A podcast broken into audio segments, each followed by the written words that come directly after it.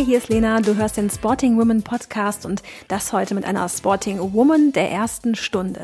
Denn die ehemalige Profi-Triathletin Nicole Leder war und ist nicht nur eine wichtige Wegbereiterin für die Frauen im Triathlon in Deutschland, sie ist auch schon ganz lange Botschafterin hier bei uns, hier bei Sporting Women. Das ist aber nicht der einzige Grund, warum ich mich persönlich irgendwie geehrt gefühlt habe, mit ihr gesprochen haben zu dürfen. Hinzu kommt, sausympathisch ist sie auch noch. Das heißt, du darfst dich jetzt beim Trainieren oder Relaxen oder Autofahren oder wo auch immer du uns gerade hörst, nicht nur auf ein Gespräch mit einer Expertin im Ausdauersport freuen, sondern auch auf eine gute halbe Stunde Sporttalk und Challenge Women Talk. Denn aus diesem Anlass haben Nicole und ich miteinander gesprochen. Die Pinke Welle, die durfte nämlich vor gut zwei Wochen im Rahmen des Challenge Rot, dem ikonischen Langdistanz-Triathlon im Fränkischen Rot, endlich wieder real stattfinden. Ja, und wie? Über 1200 Läuferinnen im traditionell pinken Look gingen dabei auf die 5 Kilometer Strecke an den Start. Ja, und ganz ehrlich, es war einfach großartig, so viel Freude am Sport, so viel Freude am Laufen zu sehen, einfach mega. Und warum gerade so ein 5-Kilometer-Lauf übrigens der perfekte Einstieg, das optimale erste Ziel für Lauf-Neulinge sein kann und wie sich der Blick auf Frauen und gerade Mütter im Sport in den letzten 33 Jahren verändert hat, darüber habe ich mit Nicole Leder sprechen dürfen und falls sich das jetzt gerade motiviert, inspiriert, dann sei dir auf jeden Fall ihre Homepage unter nicole-leder.de ans Herz gelegt. Da findest du alle Tipps rund ums Coaching, aber auch um die Camps, die sie gemeinsam mit ihrem Mann anbietet. Äh, übrigens auch ein bekannter Triathlon und Challenge Rotname, nämlich Lothar Leder. Ja, und so bleibt mir eigentlich nur noch zu sagen, viel Spaß mit dem Podcast. Wenn man über Triathlon in Deutschland spricht, dann kommt man an dem Namen Nicole Leder auch nicht vorbei. Gerade wenn man über ähm, ja den ganzen Age-Grouper-Bereich spricht tatsächlich, weil viele äh, ihr Training in deine Hände legen, ihre Passion. Du bist auch irgendwie so ein bisschen Botschafterin für das ganze Frauenthema und seit so vielen Jahren dabei. Das weiß ich zumindest. Aber vielleicht kannst du aus deiner Sicht noch mal kurz deine Beziehung zum Triathlon so ein bisschen erläutern. Ja, ich habe ja schon ziemlich früh angefangen mit Triathlon. Ähm, damals waren wir noch, also ich würde sagen, fast so Amazonen im Triathlonsport. Bei mir im Verein, wir waren, glaube ich, zwei oder drei Frauen und das Rest war echt reine Männersache. Das war 1989. Also ich glaube, ich weiß nicht, was bist du für ein Jahrgang? Ich bin 89. Okay. Und nee, ist einfach schön zu sehen. Also ich habe so die ganze Entwicklung mitgemacht und ähm, ja, in den letzten Jahren auch dank ähm, Sporting Boom und dank Moni ist das Thema immer mehr in den Vordergrund gekommen. Wir haben die, die Challenge Woman, den Lauf dabei.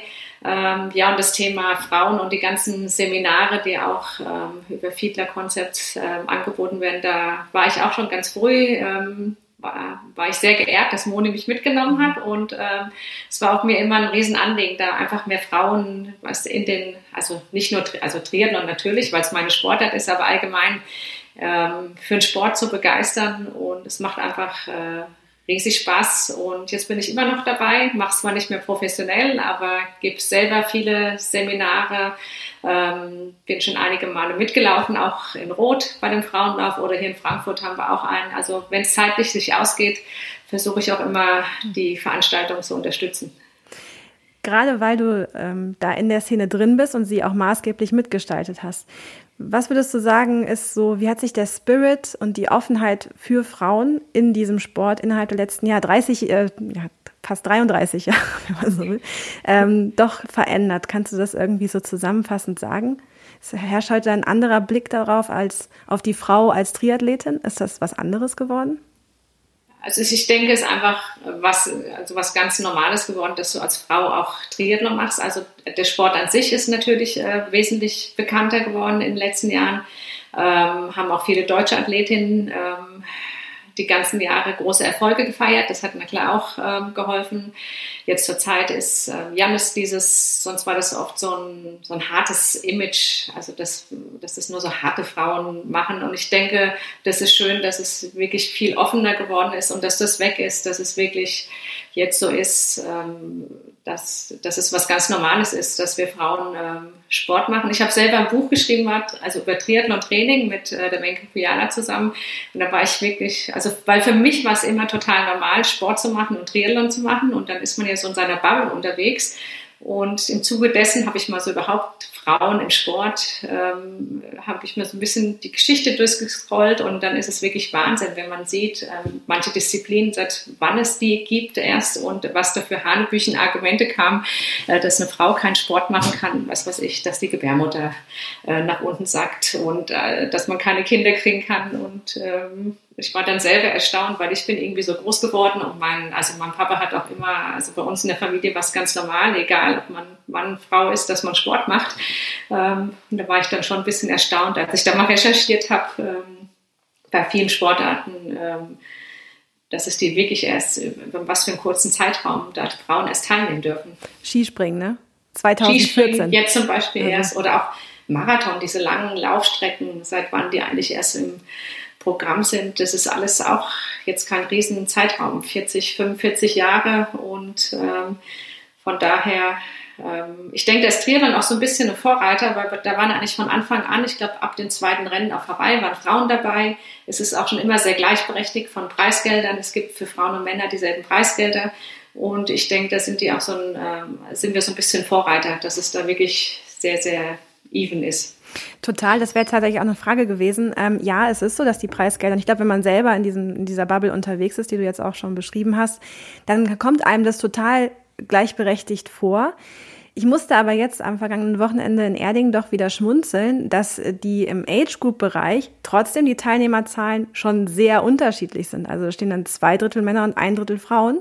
Da dachte ich so, krass, das habe ich so gar nicht äh, gedacht, dass das irgendwie noch doch noch so unverteilt ist, weil wenn du auf den Profisport guckst, du schon das Gefühl hast als außenstehender Beobachter, ähm, da passiert viel, dass auch von der Seiten der PTO viel passiert, was zum Beispiel Mutterschaftsgeld und sowas angeht, also die Förderung, dass, dass es sich nicht ausschließen muss, dass du Mutter werden kannst und trotzdem Profisportlerin äh, bleiben möchtest oder willst oder kannst oder wie auch immer.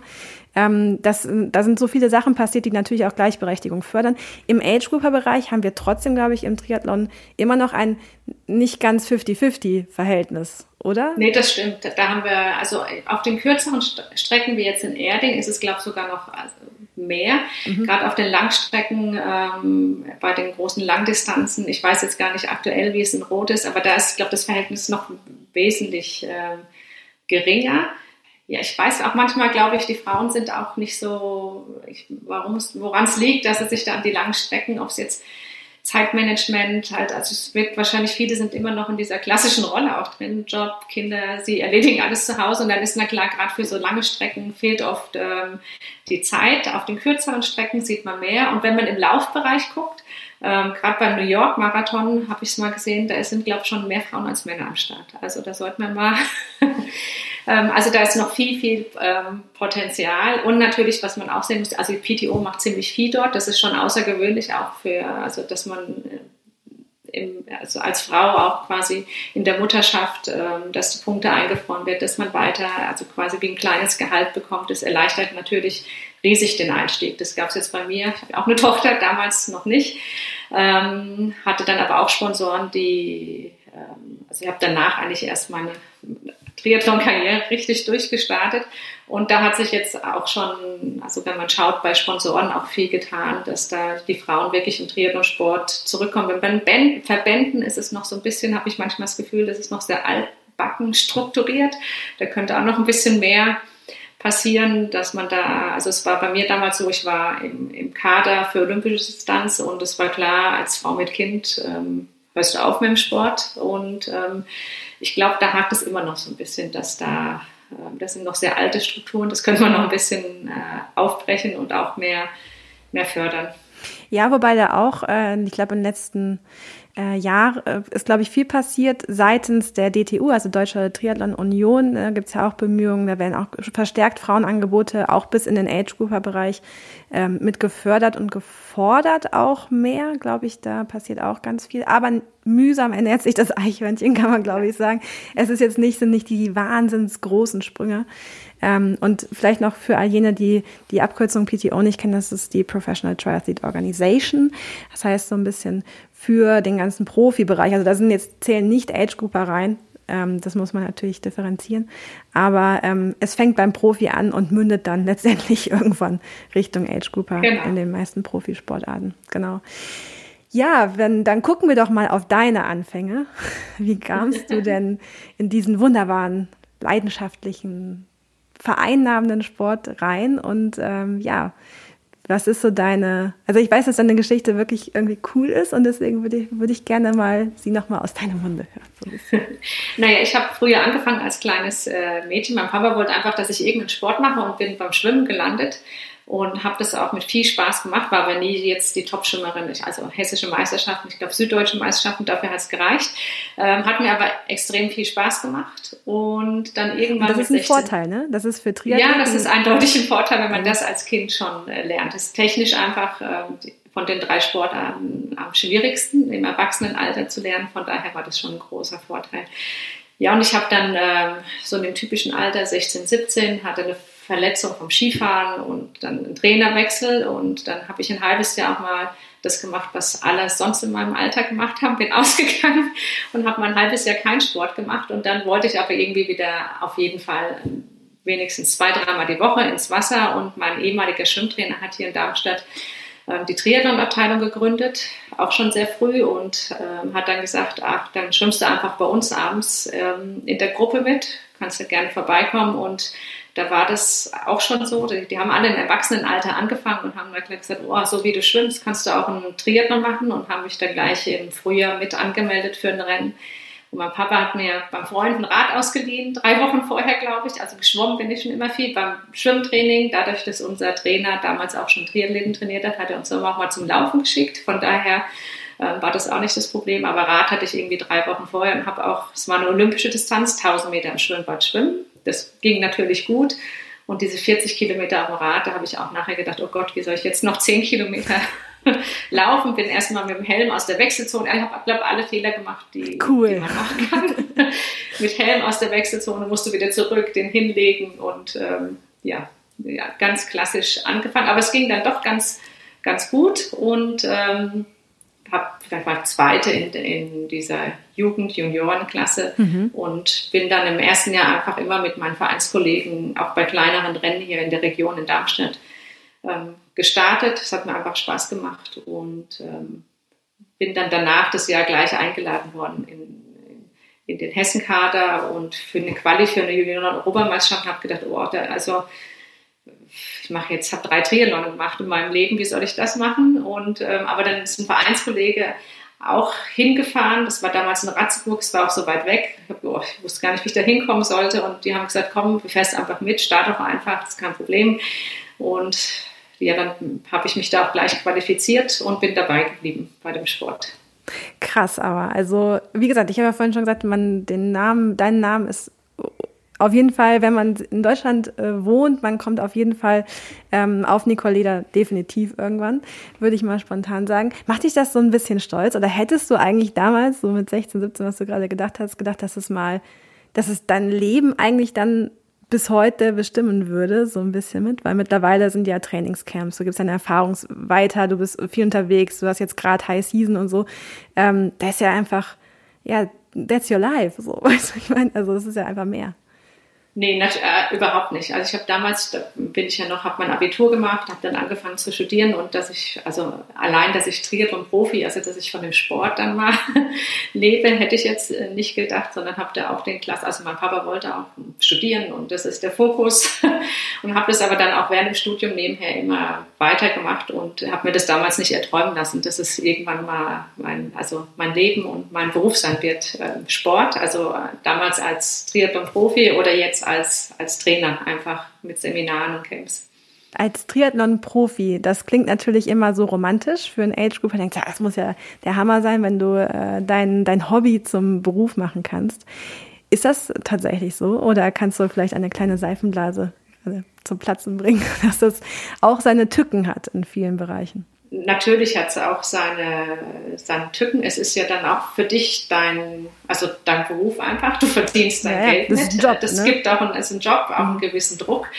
Ähm, dann als Profi, du darfst dich natürlich äh, nicht verletzen und dein ganzes, ähm, jetzt Triathlon, also es, ich weiß nicht, ob die Leute, also es ist kein Fußball, kein Tennis, kein Golf. Mhm. Ähm, und gerade als Frau, als ich angefangen habe, also da waren schon, im Triathlon gab es zwar dieselben Preisgelder, aber jetzt was Sponsoren angeht, was die Aufmerksamkeit in Medien angeht, war das na klar immer schon, äh, waren da viel die Männer im Fokus und auch Sponsorenverträge und alles ähm, sind da andere, also die sind Triathlon nicht so hoch wie, den, wie, im Fußball und beim Frauen sind die auch nochmal niedriger angesetzt, auch im Triathlon, als jetzt ähm, bei den Männern. Ähm, von daher ist es, ähm, aber es hat mir einfach extrem viel Spaß gemacht. Wir konnten das auch, mein Mann ist ja auch Triathlon-Profi, wir konnten das gemeinsam machen und als Familie quasi auch um die Weltreisen. Aber das ist, äh, ja, es ist, ist dann dein Job und es dreht sich eigentlich alles darum. Und ich werde auch oft gefragt, wie hast du das gemacht mit kleinem Kind zu Hause? Und ich, also ich denke, es ist wie für jede andere berufstätige Frau. Ich sage immer, du musst viel organisieren, ähm, gutes Zeitmanagement haben und äh, dann funktioniert es. Wir hatten noch das Glück, dass unsere Eltern uns da unterstützt haben und auch oft mitgereist sind. Aber ansonsten bist du da auch ziemlich durchgetaktet. Es ist nicht so, du ähm, ja, du musst alles auch aus Eigenmotivation machen. Du hast zwar deinen Trainer, aber ansonsten bist du selber organisiert und wenn du morgens nicht aufstehst und äh, trainierst, dann kommt auch hinten keine Leistung raus. Total. Ich würde gerne noch ein Thema ansprechen, das ist das zyklusorientierte Training und warum ich glaube, dass ja. man da gut drüber sprechen kann mit dir, ist, weil du kennst beide Seiten. Dieses Thema ist, glaube ich, in den letzten, ich würde sagen, fünf, ja, vielleicht auch schon in ganz tieferen Bereichen, vielleicht auch schon in den letzten sieben Jahren immer populärer geworden, hat sich nach vorne gearbeitet. Mittlerweile gehört es fast zum guten Ton, das Thema auch anzubieten und ähm, eben halt als Trainer auch wirklich darauf zu achten. Es war aber die ersten ja, 25 Jahre äh, deiner aktiven Triathlon-Zeit überhaupt nicht Standard. Ähm, das ja, den Zyklus oder beziehungsweise das Training auf die Zyklusphasen abzustimmen. Ähm, wie bewertest du das heute, dass es sich so verändert hat? Und ähm, vor allen Dingen, ist das auch so, dass die Nachfragen danach auch größer werden und dass dadurch auch so ein bisschen die Hemmschwelle oder der Zugang für Frauen zu diesem Sport vielleicht ein bisschen positiv beeinflusst wird? Dass du sagst, hängt das irgendwo zusammen? Kommen auch Teilnehmerinnen zu dir, Camp-Teilnehmerinnen, sagen, pass mal auf, also da würde ich gerne mehr drüber wissen. Ja, das auf jeden Fall. Also sind, ähm, das merkt man gerade in den letzten zwei Jahren, dass es ähm, da immer mehr Nachfragen kommen und ähm, dass das ganze Thema einfach auch dank ja, also in den Medien, auch dank Lara Philipp, die das sehr offensiv angeht, ein bisschen ähm, wirklich mehr auch ein Thema beim Coaching ist. Also damals, also die meisten, wenn man sich so ein bisschen, gab es für uns, für Männer und Frauen im Kader oder egal wo immer das, also wir haben alle das Gleiche trainiert, egal ob Mann oder Frau und äh, da wurde überhaupt nicht danach geschaut. Ähm, von daher finde ich es schon gut, dass man darauf achtet. Ähm, ich finde aber gerade im Altersklassenbereich, man sollte nicht, also zu, also für mich ist immer wichtig, auch im Training, im, auch mit meinen Athletinnen, dass die auch diesen Spaß bei der Sache haben. Und es soll nicht darauf hinauslaufen, dass ich jetzt meinen Samstaglauftreff vielleicht, den ich immer mit meinen Freundinnen mache, der mir extrem viel Spaß macht, was auch für das, ja, das Social so wichtig ist, finde ich, ähm, dass man da sagt, nee, morgen also es ist okay, wenn man sagt, morgen, ich fühle mich am Samstag so schlecht, ich kann gar nicht, aber ansonsten sollte man vielleicht trotzdem mitlaufen, man nimmt aufeinander Rücksicht, ist an dem Tag, aber dieses Bewusstsein einfach dafür, an dem Tag, es liegt jetzt nicht an meinem Training, sondern das ist einfach gerade schlechte Zyklusphase, deswegen ähm, läuft es halt vielleicht ein bisschen schwerer. Ähm, das finde ich sehr, sehr wichtig und ähm, bei den Profiathletinnen ist es so, ich meine, die Wettkämpfe nee, werden nicht, nee. ähm, leider nicht nach dem Zyklus gelegt. Ähm, und deswegen ist es oft auch wichtig, dass du also einfach dieses Bewusstsein aber für deinen Körper entwickelst. Das ist sehr, sehr wichtig, ähm, dass da mehr geforscht wird, dass Diagnostiken gemacht werden, auch abgestimmt darauf. Ähm, das ist sehr, sehr wichtig und ähm, man kann es mit Ernährung ein bisschen beeinflussen und ähm, das Training auf jeden Fall drauf, drauf abstimmen. Aber es sollte nicht darauf hinauslaufen, dass ich dann finde, das fände ich sehr schade, wenn dann jeder nur noch alleine für sich hin trainiert, weil da haben wir jetzt schon mittlerweile sehr viele Gadgets im Sport, weißt du, die auch, also es wird nur noch nach Watt meiner Uhr und ähm, dann sehe ich manchmal so einen Trend, dass die Leute nur noch so, ja, alleine verbissen trainieren und ja. uns ja, verbissen sind und darauf soll es nicht hinauslaufen. Aber ich finde es sehr gut, dass es ein Thema, also allgemein ein Thema ist und gerade für die jungen Sportlerinnen, die nachkommen, ist extremer Vorteil und, mhm. ähm, und es ist nicht mehr dieses Tabuthema. Das, also sonst wurde ja gar nicht drüber gesprochen und das ist schon sehr, sehr wichtig. Ja, ich glaube, also vielleicht auch da nochmal zur Erklärung, ich glaube schon, dass es, also ich, äh, keine Ahnung, wenn ich eine 15 Stunden Trainingswoche habe, ähm, dann ist das für mich sehr viel. Ähm, ich glaube, ist auch dann, also dann ist auch wirklich over. Ähm, und da, wenn ich, wenn man in solchen Bereichen ist, glaube ich, ähm, ja, dann macht es schon Sinn, das wahrscheinlich so abzustimmen darauf. Aber auch das ist meine eigene persönliche Erfahrung. Ich kann nur sagen, dass ich das Gefühl mitnehme oder für mich Erklärungen habe, wenn es, wie du sagst, an einem Tag eben halt nicht so gut läuft, ja, dann ist es nicht eine Performance per Definition. Ähm, das kann eben halt, kann aber auch Stress gewesen sein. Und den hast du unabhängig übrigens von deiner Zyklusphase. Ähm, der ist einfach da. so, das können wir nicht aufhalten. Ähm, nichtsdestotrotz finde ich es aber im Sinne von gesundem Trainieren super, dass es diese Entwicklung gibt und dass du dich nicht dafür schämen musst, das Thema in irgendeiner Weise auf die Agenda zu bringen. Ne? Das ist natürlich gut, aber ich glaube, ähm, wenn man in kleineren Umfängen ist, macht es wahrscheinlich noch nicht so den riesigen Unterschied. Aber wenn wir uns sowas wie Stressfrakturen, keine Ahnung, diese ganzen Red S und was es nicht alles gibt, diese ganzen Thematiken, die daraus hervorgehen sozusagen, ähm, dann ist es schon mal gut. Also das, das, das draußen ist das Thema, dass dann wiederum die Wissenschaft darauf aufmerksam wird und dass wir als Age-Grouper-Athleten da auch irgendwie was mitnehmen können. Das glaube ich schon ganz cool. Aber ja. Ja, also sehr, sehr wichtig auch dieses Bewusstsein dafür zu entwickeln und dieses Körpergefühl, wie du gesagt hast. Also es kann an dem Tag, es kann vom Zyklus herkommen, aber auch dieses Körpergefühl, oh, ähm, und nochmal dieses Nachdenken, was habe ich eigentlich heute, habe ich Arbeitstagen besonders stressigen gehabt, ähm, einfach ähm, dieses, das ist mir auch immer ganz wichtig mit meinem Athletin. Ich finde es oft, also ich sehe na klar auch die Daten von Garmin und so, ist wichtig für mich zum Steuern auch, aber auch nochmal ein Feedback, wie das persönliche äh, Gefühl war. Und ähm, dann kann ich auch nochmal nachhaken, du, was, ähm, vielleicht nochmal, also Zyklus tragen manche jetzt mit ein, was, also die es möchten, das mache ich auch. Also ist für mich super wichtig, dann kann man es auch einfach bis, also nochmal besser steuern, aber dann auch einfach Stressfaktoren wie Job oder Familie, also irgendwas kann ja immer sein. Ähm, dann kann man da auch besser drauf reagieren. Es ist einfach, äh, wenn du jetzt einen ganz harten, stressigen Tag hast, ist es auf dem Körper derselbe Reiz eigentlich wie eine harte Trainingseinheit. Ja, voll, Von voll. daher ist es ähm, wichtig, auch dieses Gefühl dafür zu entwickeln, ja, dieses Körpergefühl. Und dann auch vielleicht guten Gewissens zu verzichten, ne? nicht nur auch auf Biegen und genau. Brechen diese ja. Einheit da reinzudrücken. Ähm, und dann finde ich es übrigens auch wichtig, dass der Coach oder der Tra die Trainerin oder wie auch immer ähm, da, dafür auch Verständnis hat. So. Und dir nicht noch ja. den Stress macht, so, ja, ist aber scheiße, dass du jetzt heute nicht umgesetzt hast, sondern das ist einfach, ist, ja, das hatte Gründe und man muss erstmal davon ausgehen, wenn jemand sich in professionelle Hände begibt, dass er eine gewisse Ernsthaftigkeit auch dahinter sieht. Und wenn man ja. Einheiten nicht durchziehen kann, sicherlich nicht, weil man keinen Bock hat, sondern weil es einfach nicht ging. Und ich glaube, also als Age Grouper, ich verdiene damit nicht mein Geld, ich will dann in erster Linie gesund durchkommen. Das ist, glaube ich, eigentlich alles alles noch im Rahmen, in Anführungszeichen, auch nicht stimmt. Dann macht es die eine Einheit auch nicht aus, im Ernstfall wahrscheinlich. Ja?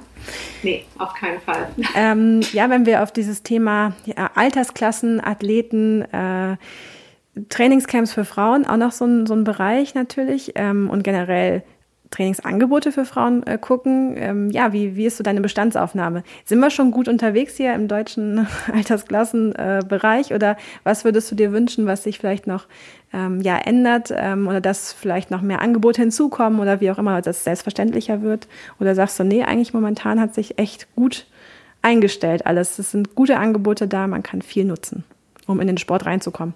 Nee, das auf jeden Fall, denke ich. Und es ist, ähm, also es gibt gute Angebote und ich sehe es auch so in unseren Camps. Also es spiegelt sich, wie wir vorhin schon hatten, bei Wettkämpfen hast du noch diese Diskrepanz eigentlich an also männlichen, weiblichen Teilnehmerinnen, aber ich bin ja das ganze Jahr viel in Camps unterwegs und eigentlich muss ich sagen, ist es ähm, ganz oft schon so, dass wir wirklich äh, gleich viel Frauen und Männer da haben. Letztes Jahr hatte ich ein Camp, also kleineres am Fuschelsee. Cool. Ähm, da war sogar ähm, nur ein Mann dabei. Also es war kein Frauencamp, aber er dachte, er wäre im falschen Camp, weil es waren nur Frauen da und nur ein, ein Mann. Aber er hat es dann auch, hat gesagt, auch ist auch mal cool. Ähm, Nee, und das finde ich schon, das sieht man, oder auch wenn ich jetzt ähm, ich, bei mir hier zu Hause trainiere oder auf Mallorca bin, du siehst wirklich da immer mehr Frauen, die auch einfach zusammen in der Gruppe ins Trainingslager fahren und ähm, das finde ich cool. Ich glaube, da sind wir schon ähm, sehr, sehr weit und ähm, das sieht gut aus. Sieht eigentlich, also die Tendenz, ähm, also bei uns sind es wirklich auf 50, 50, 50 Prozent Frauen, 50 Prozent Männer. Da ist es schon anders als bei den Wettkämpfen. Mhm, mhm. Warum ist das, oder was ist, was passiert, wenn Frauen äh, miteinander in einem so einem geschlossenen Raum trainieren? Äh, was ist das? The magic happens, so ein bisschen. Ja, also erstens, wenn du dann doch ein reines Frauencamp hast, dann hast du, ähm, ich versuche das äh, dann kannst du diese Themen, das kommt na klar viel leichter, da bist du untereinander, zyklusgesteuertes Training. Äh, da trauen sich dann manche in der Runde, wenn Männer dabei sind, würden sie es doch nicht ansprechen. Ähm, und ich finde, so Themen kannst du einfach viel, viel besser dann nochmal auch und intensiver und mehr ins Detail auch in Frauencamps ähm, äh, abhaken. Dann auch, äh, es kommen viele Fragen. Manche sind doch noch scheu und denken dann, oh, mit dem Rad, ich kenne mich nicht so aus. Und ähm, dann äh, läuft es, kommen einfach ganz andere Fragen auch so. Deswegen finde ich es wichtig, dass wir da noch die Frauencamps haben. Da kommen ganz andere, ja, eine ganz andere Stimmung auch und Fragen. Es ist alles viel offener, wie wenn jetzt noch Männer vielleicht manchmal mit dabei sind, wobei da auch viele dabei sind. Denen würde auch ein Werkstattkurs gut tun. Voll. ähm, Nee, und ich finde es wichtig, dass es weiter, auch selbst wenn sich jetzt in den Camps das abzeichnet, dass man da diese Räume schafft, wo, wo man sich einfach untereinander austauschen kann. Und dann kann man einfach solche Themen nochmal viel mehr im, im, Detail, also mehr im Detail besprechen und es, äh, es wird einfach viel offener darüber geredet. Und dann ist diese ganze Scheu einfach auch weg. Du hast vorhin einen Bereich, den habe ich leider jetzt gerade vergessen nachzufragen, hast du noch das Thema angesprochen äh, mit dem Körpergefühl. Und ich würde da gerne noch mal ganz kurz reingehen, weil natürlich ist das etwas, ähm, wofür ich glaube, ja, du und ähm, auch dein Mann euch sehr stark macht. Ey Leute, legt mal bitte diese ganzen Wearables so ein bisschen zur Seite und kommt mal wieder zu euch. So, ne, diese ganzen Wattmesssysteme und äh, ja, ich habe allein hier schon zwei dran. Ich muss, ich bin da absoluter, absolutes äh, Wearable-Opfer offensichtlich. Ähm, aber ich bin da sehr empfänglich für und ich glaube, da gibt es eine gewisse Tendenz in, unter Triathleten auf jeden Fall, ähm, das alles zu nutzen. Ja, warum ist es so wichtig? Diese Sachen auch einfach mal zur Seite zu legen. Na, du hast vorhin schon gesagt, ähm, im Altersklassenbereich, ihr macht es ja alles eigentlich, um, also, um fit zu sein, um einfach auch ein gesundes Leben zu führen und verdient nicht euer Geld damit. Und das geht manchmal so ein bisschen verloren, finde ich. Und wenn man sich zu abhängig davon macht, also ich finde die Sachen alles sehr, sehr gut. Und gerade wenn du anfängst mit dem Sport, du hast dieses Gefühl, dafür noch nicht. Du weißt nicht, was ist schnell, was ist langsamer. Und da ist es super gut, wenn du, was du, Herzfrequenz hast, äh, beim Radfahren die Wattmesspedale und Sachen hast. Und, und es hilft dir auch, dieses Körpergefühl zu entwickeln. Du darfst dich nur nicht, also finde ich, zu abhängig ähm, davon machen, weil oft geht dann auch der Blick, ähm, ja, mir ist es wichtig auch, äh, wenn man dann laufen geht, wenn man nur noch auf die Uhr guckt, äh, dass man auch noch ein bisschen was wahrnimmt und auch diesen Sport nutzt, um vielleicht diesen Stress, den man im Job hat, so ein bisschen äh, abzuarbeiten. Und äh, viele setzen sich dann extrem, also eigentlich noch mehr unter Stress mit diesen ganzen Daten und, und Sachen. Und deswegen ähm, finde ich das wichtig, dass man das manchmal vielleicht auch weglegt und ähm, dann wirklich eine Stunde laufen geht und nur also auch ohne Musik in Ohren vielleicht mal und einfach auch die Natur so auf sich wirken, wirken lässt. Weil manche sind ähm, so eingespannt auch im Job und dann, also es wird dann auch nur noch versucht zu optimieren im, im Sport. Das also der Job wird optimiert, der Sport, im Sport wird alles optimiert und das ist dann eigentlich dieser Effekt, dieser gesundheitliche, ähm, ist völlig dahin, weil es dann einfach noch mehr Stress auf dem Körper ist und eigentlich macht man es ja um den ähm, Körper äh, gut zu tun, was Gutes zu tun. Und es sollte einen nicht noch mehr unter Stress setzen. Absolut. Ähm, und man muss auch mal natürlich sagen, bei den ganzen Daten, also viele Daten kann ich als, äh, als Age-Grouper, weiß ich gar nichts mit anzufangen. So geht's schon mal los, dann hast du dann mehr von Daten und kannst sie gar nicht ein, einsortieren sozusagen. Also wenn du dich da ein bisschen auseinandersetzt, dann kommst du irgendwann dahinter, was was heißt, aber ähm, ist sicherlich so ein so ein Ding.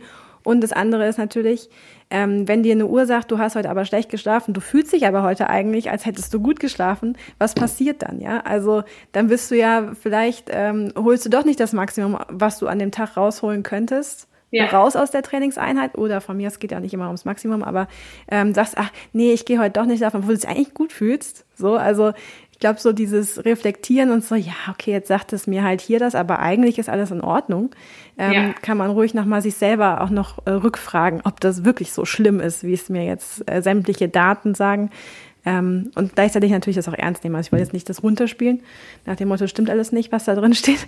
Aber ja. ähm, ich glaube, es ist wichtig, das zu hinterfragen, zumindest zu reflektieren. Ja, zu, hinter, ja, zu hinterfragen oder auch ähm, beim zyklusgesteuerten Training. Ich sehe es ja bei mir selber normalerweise. Also ähm, du hast so deinen Rhythmus, aber es gibt durchaus also, äh, Tage, an denen es trotzdem gut gut geht und dann spricht auch nichts dagegen, dass man vielleicht ähm, doch ein bisschen intensiver an den Tag äh, trainiert, weil es einem, einem doch, ähm, aus welchen Gründen auch immer, die mit reinspielen, weil es einem gut geht und da ist einfach wichtig, dass man dieses Gefühl für seinen Körper da behält. Also aber auf keinen Fall verteufel ich das alles. Ich möchte nur nicht, dass die Leute zu zu sehr fixiert darauf sind. Also es endet ja manchmal in so Sachen, ich habe jetzt von einem Trainerkollegen gehört, da hat er einen Athleten, da ging das Wattmessgerät nicht und dann ist er ausgestiegen im Wettkampf. Und also eigentlich hat er ein halbes Jahr dafür trainiert und gut gearbeitet und dann, weil die Technik nicht ging, war dann das Rennen nicht möglich und das ist halt dann sehr, sehr schade.